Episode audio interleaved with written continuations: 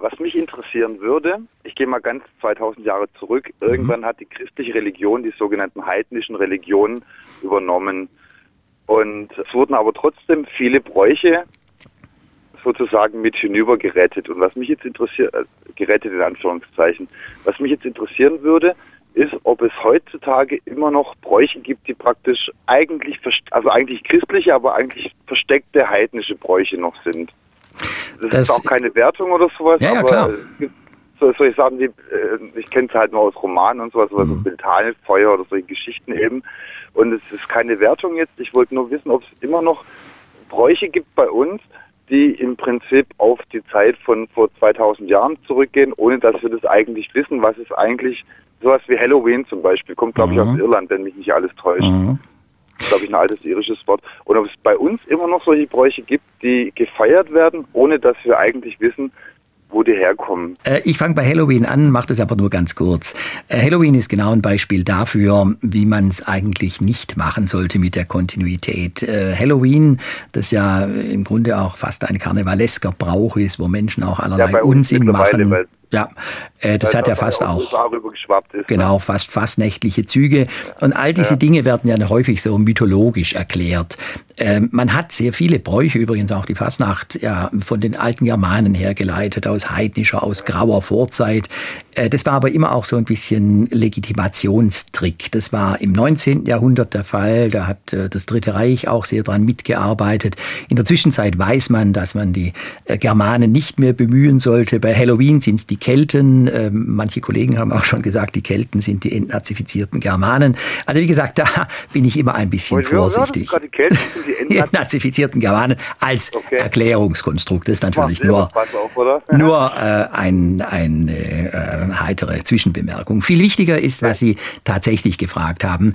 Wir sind grundsätzlich in der Wissenschaft mit so ganz großen Kontinuitäten etwas vorsichtig. Also wenn wir jetzt sagen, da gibt es Linien, die sich mehr oder minder ungebrochen über 2000 Jahre und länger erhalten haben, ist es immer ein bisschen schwierig und dennoch gibt es solche Phänomene. Ich kann Ihnen welche nennen. Meistens werden sie nicht da gesucht, wo sie tatsächlich zu finden sind. Aber wenn man zum Beispiel weiß, dass der altrömische römische Jahresbeginn der 1. März war.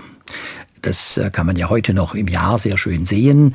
Ähm, die Römer haben am 1. März zu zählen begonnen. Das ursprüngliche römische Jahr hatte zehn Monate. Später hat man hinten noch zwei Monate angehängt, den Januar und den Februar. Die sind dann vorne ans Jahr hingerückt und seither stimmt ja unsere Zählung nicht mehr. Also der September, der siebte ist heute der neunte und so geht es bis zum ja. Dezember, der nicht mehr der zehnte, sondern der zwölfte ist. Gut, der 1. März war der römische Jahresbeginn. Und wenn man jetzt zum Beispiel ins Engadin, in die Schweiz schaut, dann gibt es da in Samedern beispielsweise den Brauch Chalanda Marz.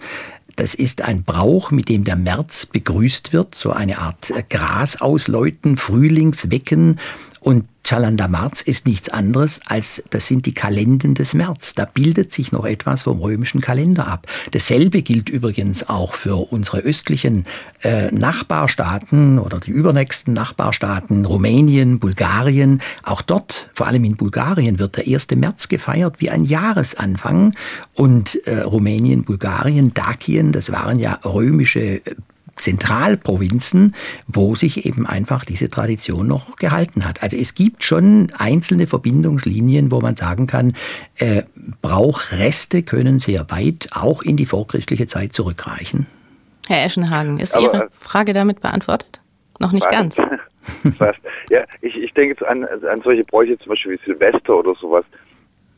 Das, sind die, die, das ist auf äh, eine Zeit zurückgeht oder dass man halt Bräuche feiert oder Termine feiert, die eigentlich einfach übernommen sind, übernommen worden. Nee, bei Silvester ist ganz sicherlich nichts übernommen.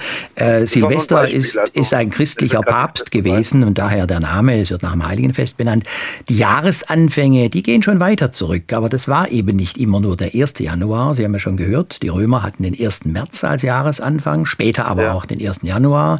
Es gab Jahresanfänge im Mittelalter, wo man ab Weihnachten zu zählen begonnen hat. Später war der 6. Januar der Jahresbeginn. Noch heute nennen wir die Zeit von Weihnachten bis zum 6. Januar, die Zeit zwischen den Jahren. Es gab also die unterschiedlichsten Jahresbeginne und darunter gibt es natürlich auch Schichten, die in den vorchristlichen Kalender zurückgehen. Das kann man vielleicht ganz schön auch am sogenannten Bauernwinter erklären.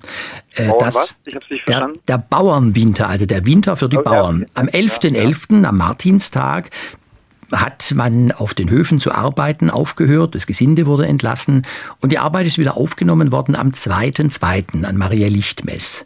Was haben diese Termine miteinander zu tun? Die gehen tatsächlich in prähistorische Zeiten zurück und das kann ich Ihnen auch belegen.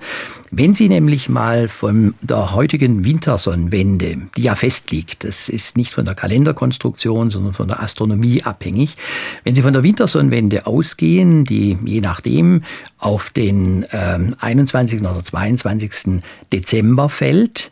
Wenn Sie da 42 äh, Tage zurückgehen, dann kommen Sie auf den 11.11. .11. Wenn Sie 42 Tage vorgehen, dann kommen Sie auf den zweiten, zweiten. Und diese zweimal 42 Tage sind insgesamt 84 Tage. Wenn Sie die durch drei teilen, kommen Sie auf dreimal 28 Tage und das sind genau drei Mondphasen. Man weiß heute, dass schon ungefähr 3000 vor Christus Menschen ihre Zeit nach Mondphasen eingeteilt haben, diese Zeiteinteilungen aber von den realen Mondphasen gelöst haben und sie festgemacht haben im Sonnenjahr. Und in dem Fall haben wir drei Mondphasen, die gespiegelt sind um die Wintersonnenwende. Und so kommt es zu den Terminen 11.11., 2.2., die sich im christlichen Kalender abbilden, aber die sehr, sehr viel älter sind. Das beantwortet ein bisschen Ihre Frage.